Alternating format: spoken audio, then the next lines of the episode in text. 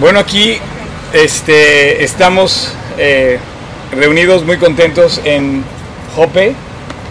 Eh, es un día muy hermoso, la verdad. Tengo el privilegio de estar parado, yo creo que a la altura de lo que estaba Pedro, ¿eh? cuando estaba en casa de Simón el curtidor. Quizá no más alto que esto estaba, por la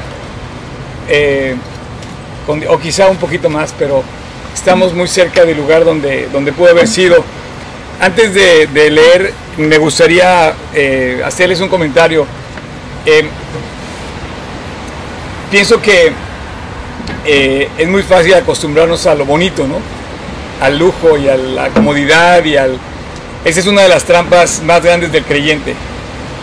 Decir, oye, qué padre está todo y me relajo y ese es cuando el diablo entra a, atacar con más fuerza, ¿no? Quiero, quiero decirles que simbólicamente, no sé, a mí se me hace que Tel Aviv representa lo contrario de Jerusalén. Y, hoy pudimos probar eso. Y bueno, gracias a Dios que nos permitió estar aquí. Eh, el tour, realmente lo que quería hacer el recorrido, más que tour, era poder estar en, en, en eh, este, en este espacio que significa tanto. Eh, y particularmente haciendo hincapié en eh, lo que dice la Biblia acerca de este lugar y de lo que Pedro hizo y de lo que, bueno, la explicación que nos dio Steven ayer de, Jonás, o sea, Jonás parte de este lugar y bueno, muy eh, enriqueciendo el contenido que nos decía acerca de el, el, tercer día, la señal de Jonás, yo pienso que también la Biblia siempre tiene como una doble referencia o una triple referencia, ¿no? Siempre trae dentro de lo mismo que te dice lo que decía la interpretación literal y la interpretación que se lee o que se entiende entre líneas y además la revelación que Dios te da en la, en la palabra. Pero antes de comenzar me gustaría que oráramos. ¿Sí? Vamos a pedirle a Dios que nos bendiga. Y, bueno, yo tengo unos minutos y me gustaría aprovecharlos. Eh, Padre, muchas gracias por esta mañana y de verdad qué privilegio y qué honor, qué regalo, como todo lo que nos das, el poder disfrutar de este tiempo. Haznos decir, como Pablo decía, que sabemos vivir humildemente y sabemos tener abundancia. Déjanos gozar de lo mucho y déjanos gozar de lo poco, sabiendo que todo procede de ti y tener un corazón agradecido tanto en uno, cuando tengamos todo, y también agradecerte cuando nos falten las cosas y saber que eres el Dios de los valles y de las montañas y de las pruebas y de las bendiciones, todo sigue siendo igual para ti y nosotros podemos estar confiados en ti. Te doy muchas gracias yo en lo personal de este grupo hermoso que me has dado para compartir durante estos casi 15 días que vamos a estar viviendo juntos y de este espacio especialmente hermoso en donde estoy parado hoy que significa tanto en tu, en tu palabra. Te pido tu bendición en el precioso dulce, incomparable, inmensurable nombre de Jesús, el Mesías, el Rey de Reyes, el Rey de Israel y nuestro Rey también. Y queremos ponerlo y aclararlo, ponerlo claro. Es para su gloria, para que nuestra vida te sirva más eh, el resto de los días que nos guardes aquí. En su nombre, Jesús. Amén. La palabra de Dios es tierra santa. La tierra santa siempre ha estado en la palabra aunque estamos pisando Tierra Santa, la Biblia es Tierra Santa. Pero la Biblia además de todo es el timón que dirige a su pueblo y a su iglesia. No podemos desviarnos de lo que está escrito. Y si bien él guardó la palabra de lo que recibió de Cristo, él empezó a escribir, él empezó a escribir el Nuevo Testamento con su testimonio. Y a través de la palabra, Dios no solamente le da vida al hombre, sino endereza y guía como timón, va, va, va llevando el barco para donde tienes que ir, pero tiene que ser en la palabra. Tú y yo tenemos un compromiso de mantenernos en la palabra. Y em, bien dijo Dios que si quieres enderezar tu vida, el timón que endereza el rumbo es la Biblia, como creyentes, ¿no? Bien dijo, dice, dice el cielo y la tierra pasarán, pero mis palabras no pasarán.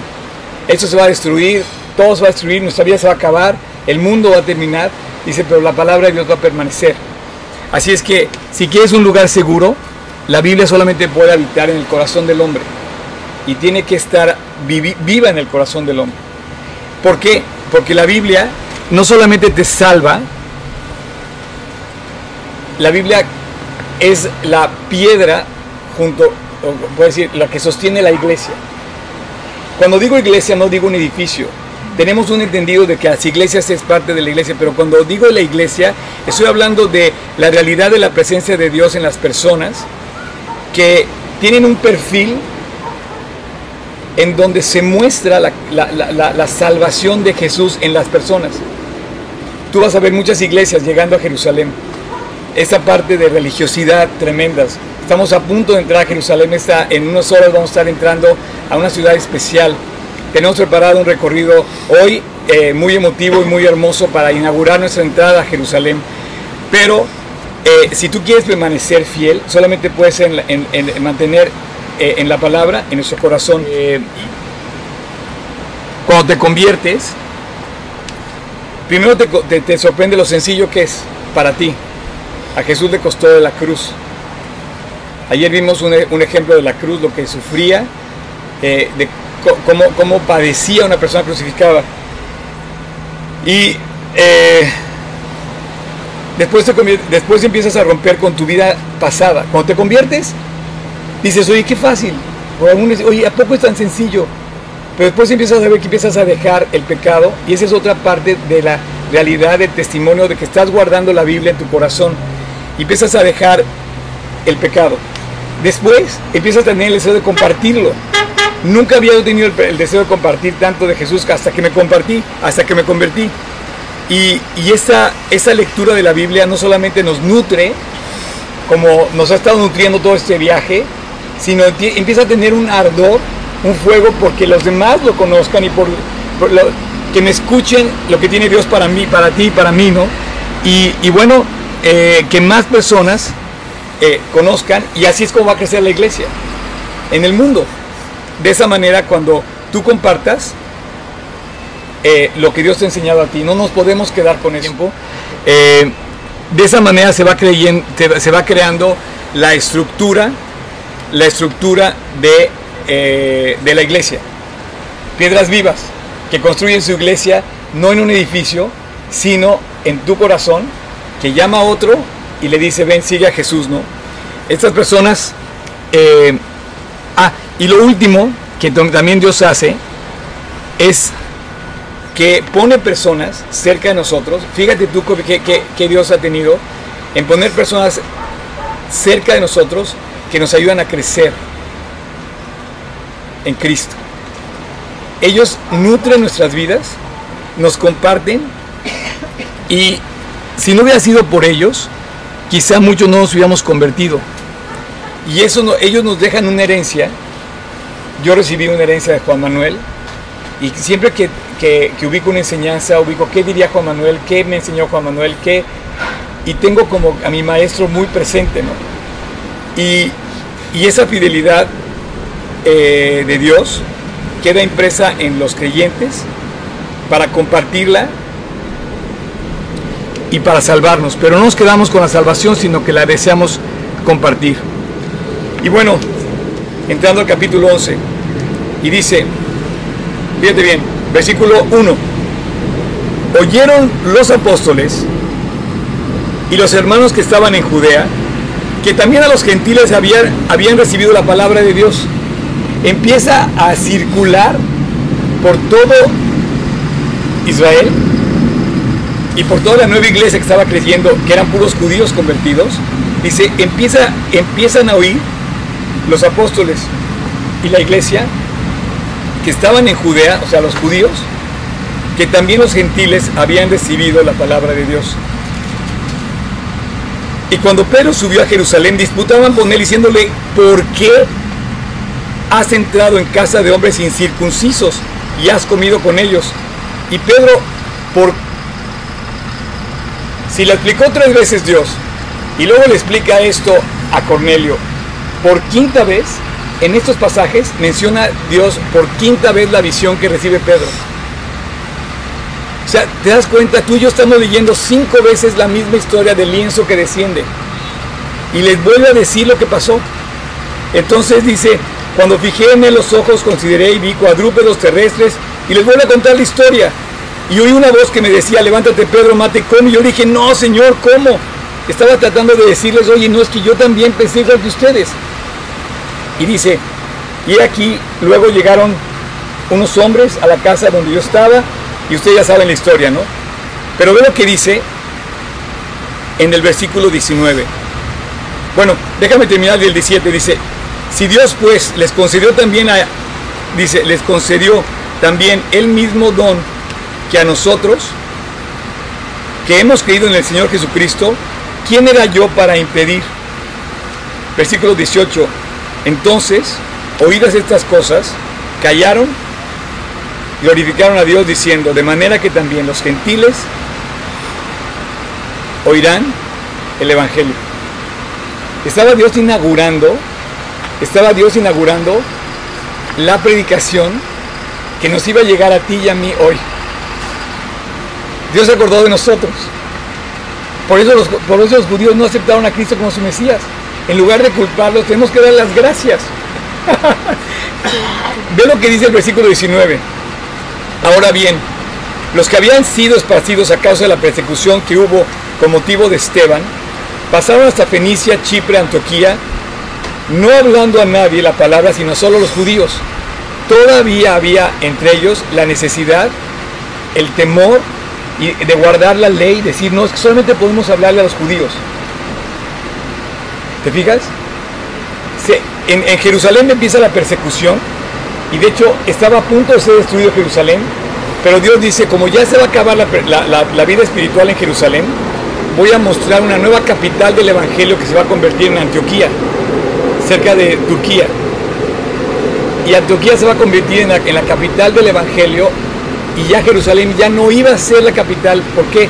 Porque ya no iba a haber judíos y ya no iba a haber cristianos. Empieza una persecución tan grande que para el año 70 Jerusalén ya no hay, ya no hay creyentes en Jerusalén. Y dice, pero había entre ellos algunos varones de Chipre y de Sirene, los cuales cuando entraron en Antioquía hablaron también a los griegos, anunciando el Evangelio del Señor Jesús. Llegan a Antioquía y empiezan a compartir el Evangelio a los griegos. Dice, y la mano del Señor estaba con ellos, y gran número creyó y se convirtió al Señor. Llegó la noticia de estas cosas a, los oídos de toda la iglesia que estaba en Jerusalén y enviaron a Bernabé que fue desde Antioquía. Oye, ¿qué está pasando? Ya está predicando el Evangelio fuera del, término judío. Y dice, este cuando llegó vio la gracia de Dios, se regocijó. Entonces parecía que todos recibían la bendición de ver que se convertían los gentiles, se convertían los gentiles y estaban haciendo la iglesia, la iglesia gentil, la iglesia que se completaba al llamado de Dios ir a todo el mundo y predicar el Evangelio.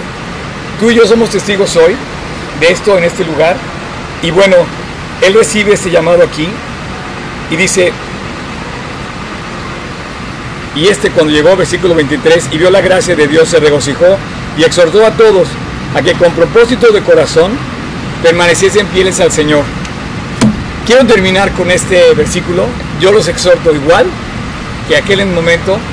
Yo recibo la misma invitación que tú, emocionado de todo corazón. Quiero decirles que hoy tuvimos una tentación muy grande. Es muy fácil acostumbrarnos al lujo. Es bien rico. Pero estamos llamados a que con todo propósito de corazón salgamos a predicar el Evangelio como aquí empezó.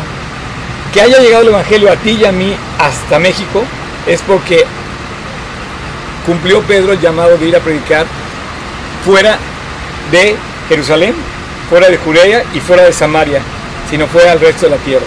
Hoy la iglesia es una iglesia mundial que no tiene fronteras. El imperio romano no pudo contra la iglesia. En un pequeño lugar del imperio estaba Israel y un pequeño ciudadano judío de ese imperio, de esa provincia, provocó la revolución más impresionante de toda la historia. Ni Napoleón, ni ningún otro personaje en la historia cambió la historia como la cambió Jesucristo. Y los que hicieron su trabajo fueron los apóstoles. Entonces tú y yo estamos llamados hoy. Por favor, quiero decirte una cosa. En ese momento se forma la iglesia, pero se forma con una característica. Se forma como una iglesia misionera. De ir a predicar el Evangelio. Pablo empieza a viajar, Pablo empieza a seguir, salen de Jerusalén y Dios los empuja a todos a salir de su comodidad, a salir de Jerusalén para ponerse a trabajar, a sembrar, a predicar el Evangelio. Y yo te invito que cuando regresemos a México, o que en el camino donde estemos, no paremos de compartir el Evangelio. Hay mucha gente cerca de ti, cerca de mí. Tenemos a mucha gente cercana, pero lejana de Dios. Y tú la vas a acercar a esa palabra. No pierdas de vista que la misión de una iglesia es compartir su palabra por encima de todo. Se forma la iglesia en Antioquía, pero crece con un corazón misionero de predicar el Evangelio a todas partes y cuando los creyentes ponen su vida en manos de Dios, Dios empieza a multiplicarlo. Gracias a Dios por este tiempo, gracias a Dios que podemos compartir así. Eh, quiero nada más que ustedes vean con quién estoy acá. Miren nada más, saluden por favor.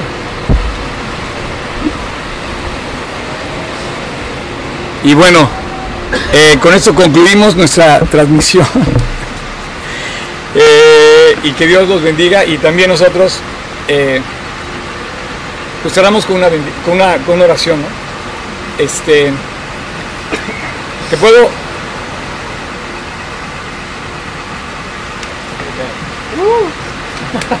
No, espérame, espérame. Vamos a orar, nada más quiero que salgas en la cámara. Ok. ¿Sale? Sí. Vamos a orar.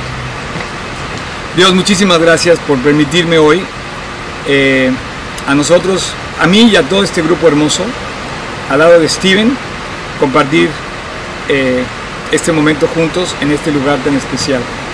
Te damos gracias por todos los sitios que hemos estado visitando, pero te damos gracias Dios porque tú has visitado nuestras vidas y te has quedado en nuestro corazón. Estemos donde estemos, el lugar no importa, tú eres el que haces la diferencia en nuestras vidas. Jesús, te amamos, queremos vivir para ti y haznos a todos que tengamos el cargo de salir y no callar, sino compartir el Evangelio a toda criatura. Gracias por este tiempo, te pedimos tu bendición y te damos gracias. Como bien dices en Mateo al terminar, dice, tú estás con nosotros todos los días hasta el fin del mundo. Bendito seas, Jesús, te amamos y te lo pedimos todo en tu precioso nombre. En el nombre de Cristo Jesús, en Yeshua, el Mesías. Amén. Déjame apagar esto, champion. ¿Se apagó? Creo como creyentes es llegar y decir, ¿sabes qué? Pues aquí está bien padre, la iglesia en el, domi- el domingo en Polanco, la zona está muy padre, de aquí me puedo ir al bosque, puedo hacer plan con mi familia, no sé, o sea, podremos sentirnos cómodos, incluso en la semana, pues decir, oye, pues con que lea en la mañana y durante el día a lo mejor puedo seguir haciendo mi vida normal y olvidarme de Cristo en ciertos aspectos, ¿no? Eh, me gusta el pasaje que Oscar leyó porque se dan cuenta en Hechos, en el capítulo 11, el versículo 1 al 3, me gusta lo que Oscar dijo, porque dice, oyeron los apóstoles y los hermanos que estaban en Judea, que también los gentiles habían recibido la palabra de Dios, y cuando Pedro subió a Jerusalén, disputaban con él lo que eran de, lo que, los que eran de la circuncisión, diciendo, ¿por qué has entrado en casa de hombres incircuncisos y has comido con ellos? ¿no? Entonces, los, los creyentes de Judea estaban muy cómodos. Ellos decían, pues hay que hacerlo como siempre lo, lo hemos hecho, ¿no? Que es, pues que, el que supuestamente ellos decían que solamente podían, eh, eh, hablarles de Cristo solo los judíos, ¿no? Entonces, a veces nosotros podemos caer en eso de decir, bueno, pues solamente le hablo a la gente que me cae bien, ¿no? o ni siquiera le hablo a nadie, o no sé, o sea, podremos caer en ciertas comodidades que nos impiden hablar de Cristo, ¿no? Y Entonces tú ves a los creyentes de Judea súper cómodos diciendo, pues yo nada más a los, a, lo- a los judíos, ¿no? ¿Por qué les tengo que ir a hablar a los gentiles si para mí los gentiles pues, son X, ¿no? Son gente que Dios, pues, o sea, Dios nos quiere a nosotros porque somos los chidos, ¿sí me explico?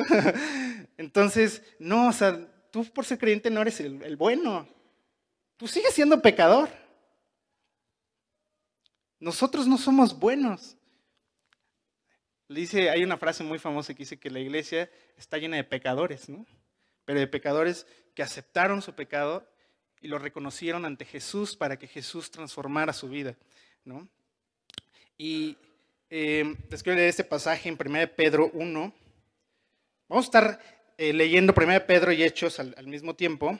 Eh, 1 Pedro 1, 13 al 16. Dice, por tanto, ceñid los lomos de vuestro entendimiento, sed sobrios y esperad por completo en la gracia que os traerá cuando Jesucristo sea manifestado. Como hijos obedientes, no os conforméis a los deseos que antes tenías estando en vuestra ignorancia, sino como aquel que os llamó es santo. Sed también vosotros santos en todo vuestra manera de vivir, toda vuestra manera de vivir, porque es porque escrito está, sed santos, porque yo soy santo. Eh, yo entiendo por este pasaje que dice, oye, eh, no os conforméis a los deseos que antes tenías. Como creyentes, cuando nos sentimos en la comodidad, llegamos a olvidar. No sé si puedas poner la, lámina de comodidad es igual a olvidar. ¿no? Como creyentes, olvidamos el proceso que pasamos, ¿no? Olvidamos todo lo que, de dónde salimos, de todo, y vamos a ir viendo qué es lo que necesitamos recordar como creyentes para que entonces podamos ser obreros útiles para el Señor. Eh, si tú estás cómodo hoy, probablemente ya hayas olvidado todo y te estás enfocando en, en lo presente, en lo que ahorita estás viviendo, en lo que te puedes satisfacer en un periodo de corto plazo. Es más, si tú estás, no puedes estar cómodo pensando en el futuro. El futuro es, es impredecible, el futuro te pone nervioso, el futuro es algo que no sabes que viene. ¿sí? Pero si tú hoy estás cómodo, es porque ya olvidaste. Y necesitamos hoy recordar ciertos puntos que yo ahorita les voy a sugerir, pero hay muchísimas cosas que podemos recordar. Pero eh, me gusta también este pasaje de 3.13 y 1 Pedro 3.13 que dice, ¿Y quién es aquel que os podrá hacer daño si vosotros seguís en el bien? ¿No? O sea, o sea ¿quién, quién, va a hacer, ¿quién te va a hacer daño si tú vives correctamente? Pero para vivir correctamente necesitas estar viviendo siempre al día, siempre en acción, ¿no? Entonces, Oscar nos compartió esos puntos, si se dieron cuenta, Oscar nos los dio, se los quiero recordar, ¿no? Lo primero que, no lo primero que debemos recordar, perdón, es lo que la Biblia es, ¿no? Tenemos que recordar lo que la Biblia es. La Biblia es el timón que endereza nuestro rumbo, ¿sí? Básico. Vamos a regresar a primera de primaria, casi, casi, en el sentido espiritual, ¿no? A, las cosas básicas que aprendemos cuando recién nos convertimos, ¿no? Está este pasaje famoso de, de 1 Pedro 2.2 que dice, desead como niños recién nacidos la leche espiritual no adulterada para que por ella crezcáis para salvación, ¿no? Tenemos que recordar que la Biblia está ahí para poder dirigirnos al plan de Dios, para podernos dirigir a la salvación de los demás. Jesús quiere cambiar nuestra vida, pero la quiere cambiar a través de la Biblia. Eh, me gusta que dice eh, que la palabra es atemporal, ¿no? Me, gustó eso que Oscar dijo, ¿no? Que, no importa en qué periodo del tiempo estés, la Biblia siempre va a ser vigente. Y este pasaje de 1 de Pedro, si se dan cuenta, 1 de Pedro, estamos hablando de Pedro en Hechos, entonces va, muy de la mano. Eh, 1 de Pedro 1, 24 al 25, eh, dice, porque toda carne es como hierba y toda la gloria del hombre es como flor de la hierba. La hierba se seca y la flor se cae, pero ¿qué creen? Mas la palabra del Señor permanece para siempre. No importa cuál sea el estado de tu vida o si hayas nacido hace 40 años, si hayas nacido hace 20, no importa en qué momento estés tú, el timón que endereza tu vida se llama la Biblia.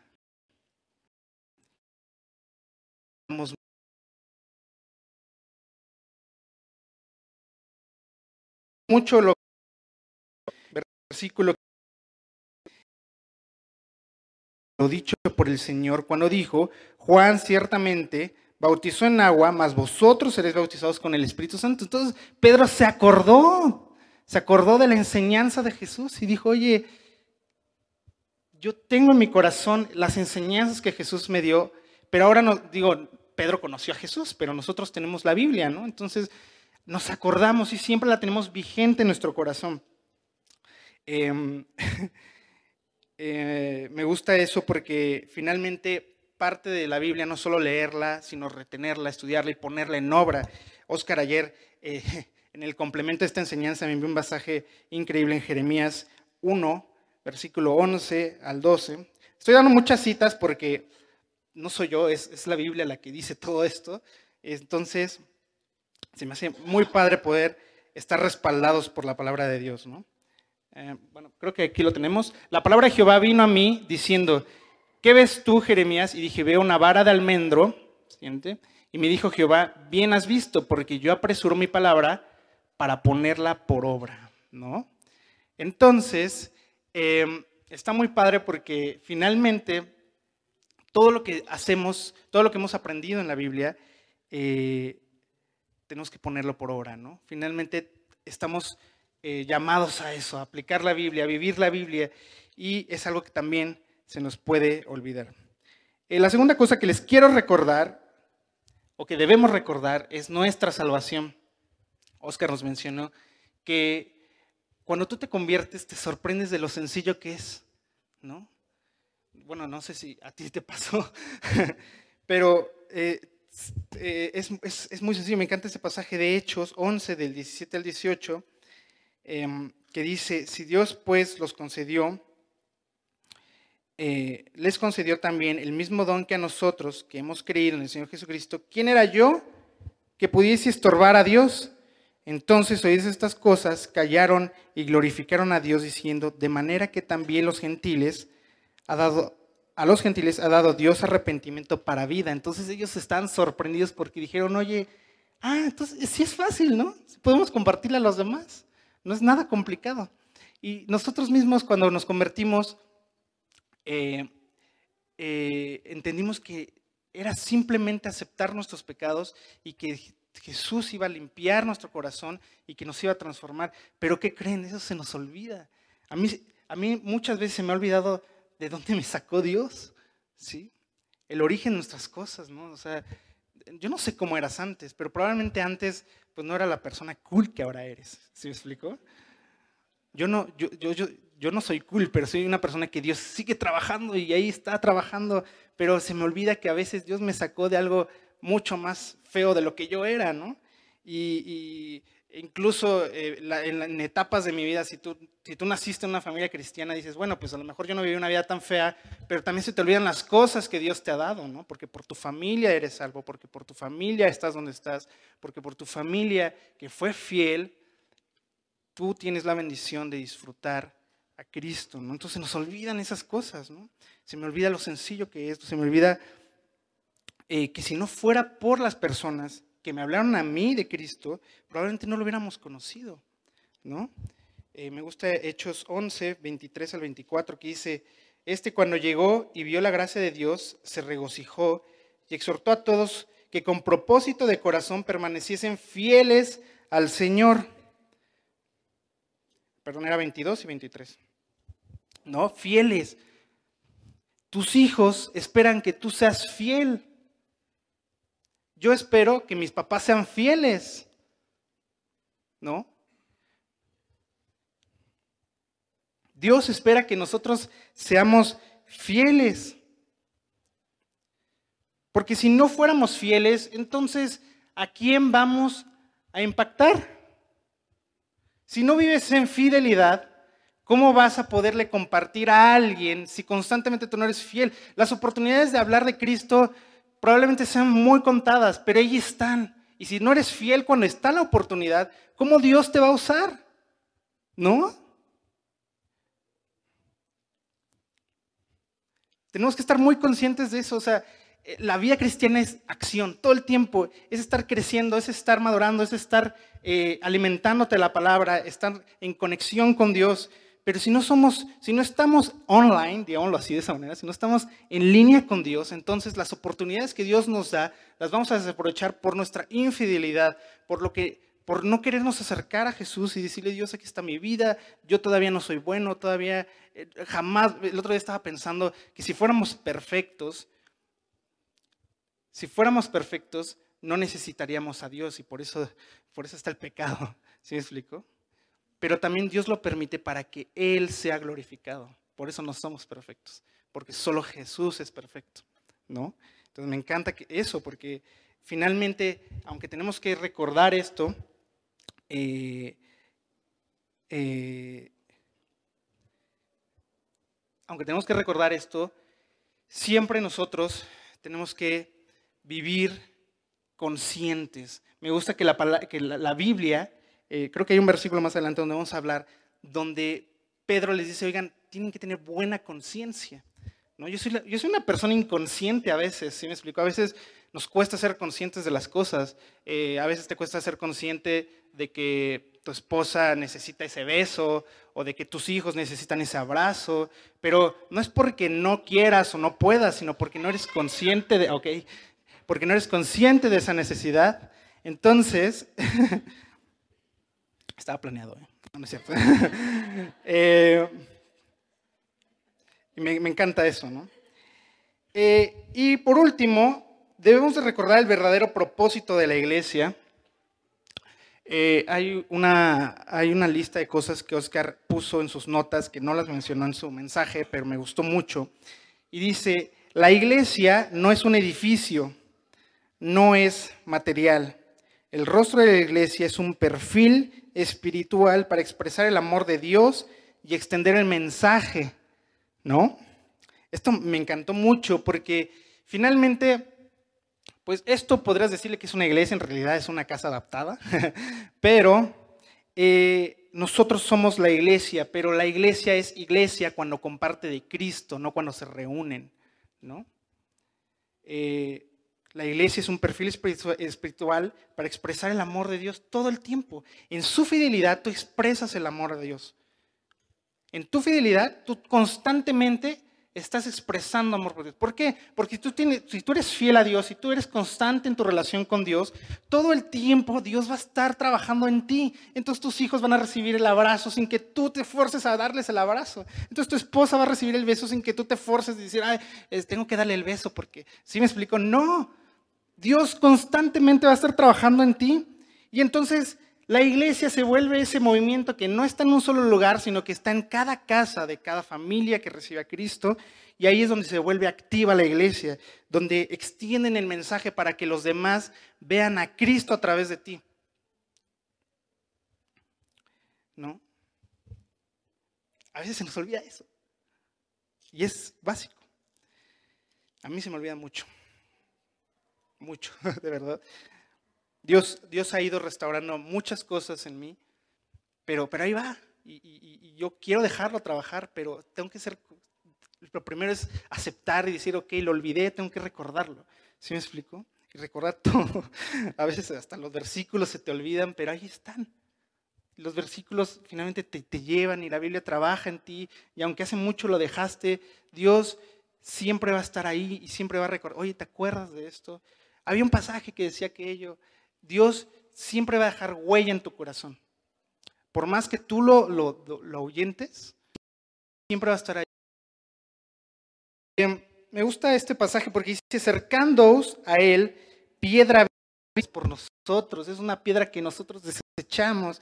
Dice, pero dice más acerca de, de que finalmente somos piedras vivas, cada uno, que van construyendo una iglesia increíble. La iglesia de Jesús que habla de Jesús. ¿no?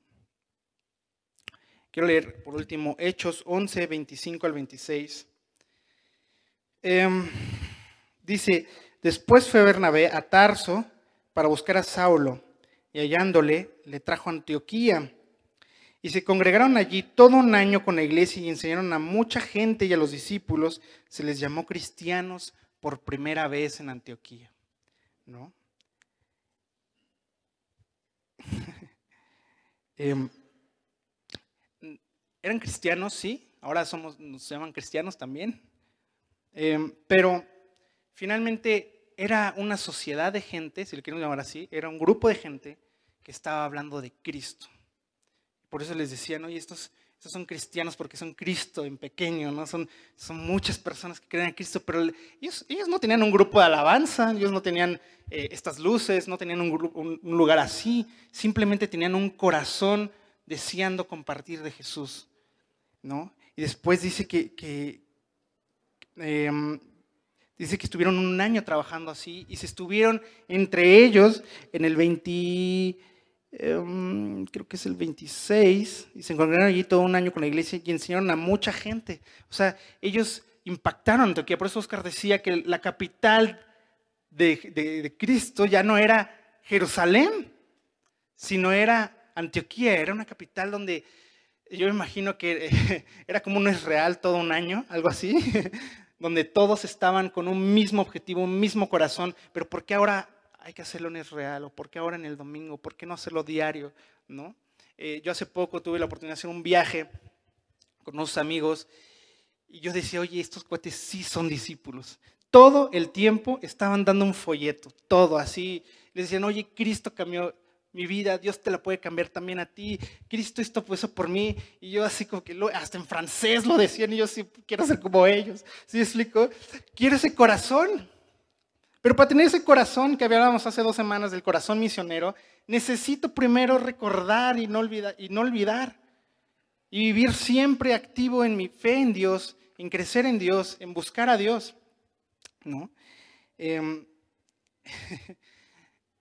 eso, es, algo que, a veces es complicado, ¿no? También em, no es que se nos olvide compartir, ¿no? Se nos olvida ser fieles a Dios, ¿no?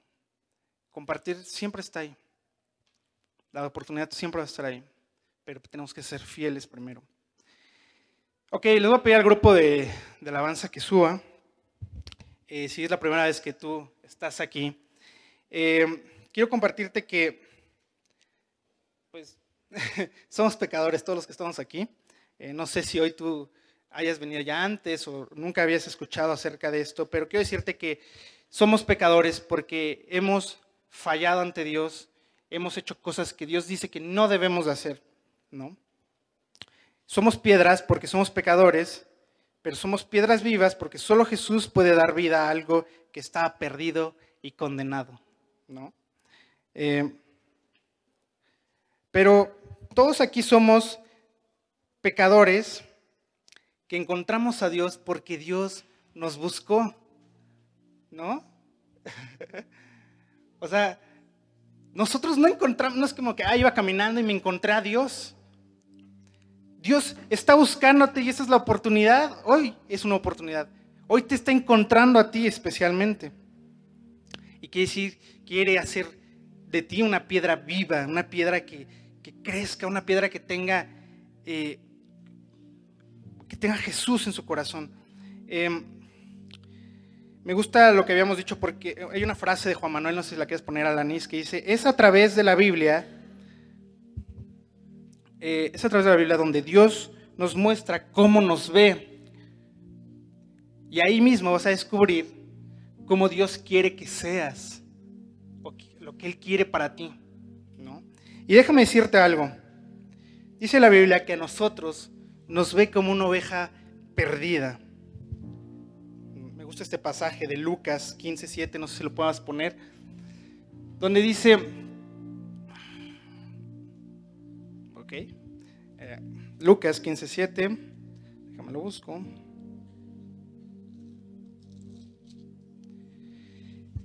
Os digo que así habrá más gozo en el cielo por un pecador que se arrepiente que por 99 justos que no necesitan el arrepentimiento. Jesús te ve como una oveja perdida y dice, yo quiero dejar todo por ti.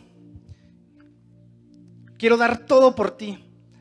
No, no importa quién eres, de dónde vengas, quiero quiero dar todo por ti, dice. No importa si hay 100 ahí, quiero ir por la que está ahí perdida. ¿No? Dice Jesús que Él ya, como ya dio todo, no solamente dio todo, sino que dio a su Hijo. Juan 3:16 dice, porque de tal manera amó Dios al mundo que ha dado su Hijo unigénito, para que todo aquel que en él cree no se pierda, mas tenga vida eterna. Jesús te ve como esa oveja y dijo, voy a ir por esa oveja, pero la voy a ir a rescatar. Y la única forma de ir a rescatarla es dando a mi hijo Jesús en la cruz. Él lo hizo por ti. Eh, lo que nos separa hoy de Dios es el pecado. El pecado nos aleja de Él, dice Romanos 3:23. Em, no sé lo que es poner, por cuanto todos pecaron y están destituidos de la gloria de Dios. Dios está ahí como, yo tengo, eh, bueno, en mi casa, cuando yo vivía con mis papás, había un cuadro de un pastor en, una, en un risco agarrando la oveja. ¿no? suena muy épica la escena, pero así es, así es como Dios nos ve, muy épico. Entonces, em, dice que lo único que separa al pastor de esa oveja es el pecado. ¿no? Tú tienes primero que aceptar y decir, sí, quiero que me rescates. Dios no te va a agarrar así, ah, sí, vente. No. No porque Él te ve como una oveja y te ve, te ve necesitado. Él quiere transformar tu vida. Eh, él, te él te encontró hoy, ¿no? Él está hoy llamando a la puerta de tu corazón y diciéndote, oye, ¿qué onda? ¿Quieres agarrar mi mano? ¿Quieres que realmente te rescate? ¿Quieres que te transforme? Te voy a decir algo, tu vida puede cambiar, pero solo Jesús te puede transformar. Solo Él puede transformar a una persona. Tú podrías intentar cambiar y ser otra persona, pero no es la persona que Jesús quiere. Solamente es la persona que tú intentarás ser. ¿No? Pero Él está ahí, está tocando la puerta en Apocalipsis 3:20 y dice, eh, he aquí yo estoy a la puerta y llamo, y si alguno oye mi voz y abre la puerta, entraré a Él y cenaré con Él. ¿Qué quiere Jesús? Quiere agarrarte y decirte, vente, vámonos a vivir una vida eterna juntos. ¿No? Hay una condenación. Dice la palabra que las personas que no deciden entregarle su vida a Cristo van a pasar una eternidad en un lago de fuego que se llama el infierno. No quieres estar ahí. Yo no quiero estar ahí, por eso dije no. Pero no es por temor, sino es por el amor a Dios. De Dios, perdón. Es por el amor de que Cristo dejó en su, en su Hijo, en cada gota de su sangre. No sé si finalmente todo esto que hacemos es para este punto y llegamos a Él. Llegamos a este punto donde es momento de conectarte a ti con Dios y decir, ¿sabes qué? Quiero conectarme con Él. Jesús hizo todo por mí. Entonces, yo voy a hacer una oración. La única manera en que tú agarras la mano de Dios en ese risco épico es diciéndole a Jesús, Jesús, perdóname, entra a vivir a mi corazón. Entonces vamos a orar. Si tú quieres tomar esta decisión esta mañana, sígueme en oración. No tienes que decir nada en voz alta. Solo sígueme en tu corazón. Y de verdad, en tu corazón, cree en lo más profundo, en lo que tú estás haciendo, en esta decisión importante en tu vida. Jesús, gracias Dios, porque tú me viste como esa oveja perdida y quiero que hoy me rescates. Gracias por la sangre de tu Hijo Jesús, que murió en sacrificio por mí, por mis pecados, por todo lo que yo he hecho mal. Gracias Señor por hacer esto sencillo. Gracias Señor por hacer esto simple y por que nos podemos conectar de una manera fácil contigo. Gracias Dios, porque tu amor va más allá de lo que yo pueda pensar. Y quiero que hoy entres a mi corazón, que cambies y transformes mi vida, Dios, a partir de hoy. Todo esto te lo quiero pedir en el nombre de Jesús. Amén. Híjole, ¿no? se acuerdan de esa oración? ¿No? Esa oración de entregarle tu vida a Jesús. Si tú hoy aceptaste a Cristo, déjame decirte ahora cómo te ve Cristo. Ya Cristo nos dio como una oveja perdida, pero ahora Cristo te ve como aquel hijo que se fue y que ahora regresa a su casa. Él quiere vestirte, Él quiere calzarte, quiere amarte. Dice Lucas 15, 18.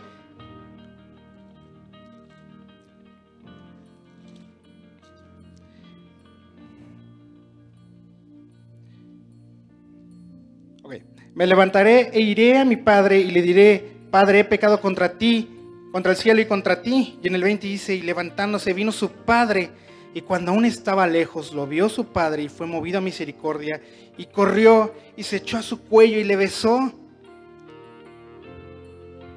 Así está hoy Jesús contigo. Si hoy tú tomaste decisión, está así Jesús, oye, qué padre, ¿no? Dice la Biblia que hizo una fiesta es una fiesta y dice que en el, en el 31 dice, él entonces le dijo a su hijo, tú siempre estás conmigo y todas mis cosas son tuyas. Jesús te quiere dar todo lo que es de él porque eres su hijo. ¿Qué papá no te da todo lo que es de él porque eres su hijo, no? Papá, dame la herencia.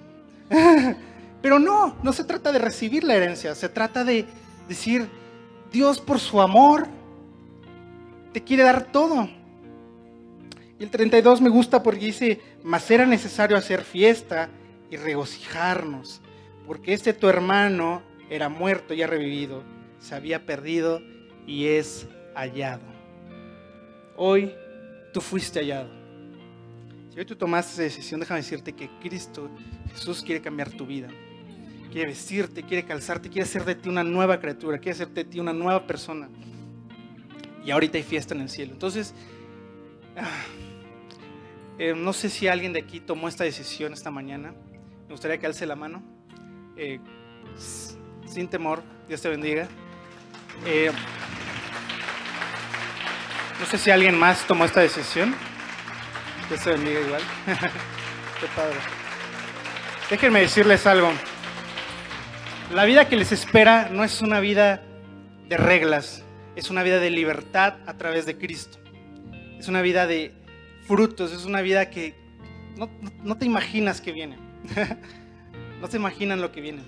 Pero es algo increíble porque lo hemos vivido. Aquí, aquí ves gente como tú y como yo, así de sencillas. No, no, no creas que hay algo especial en mí o algo especial en nosotros. Lo único que verdaderamente nos cambia es Jesús, ¿no? Y la promesa está aquí.